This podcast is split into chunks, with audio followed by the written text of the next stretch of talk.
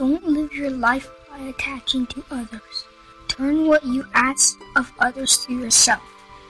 For example, if you complain that the other one doesn't care enough about you, you should care more about the other one instead. If you blame the other person for not understanding you, you should try to understand the other person with more empathy.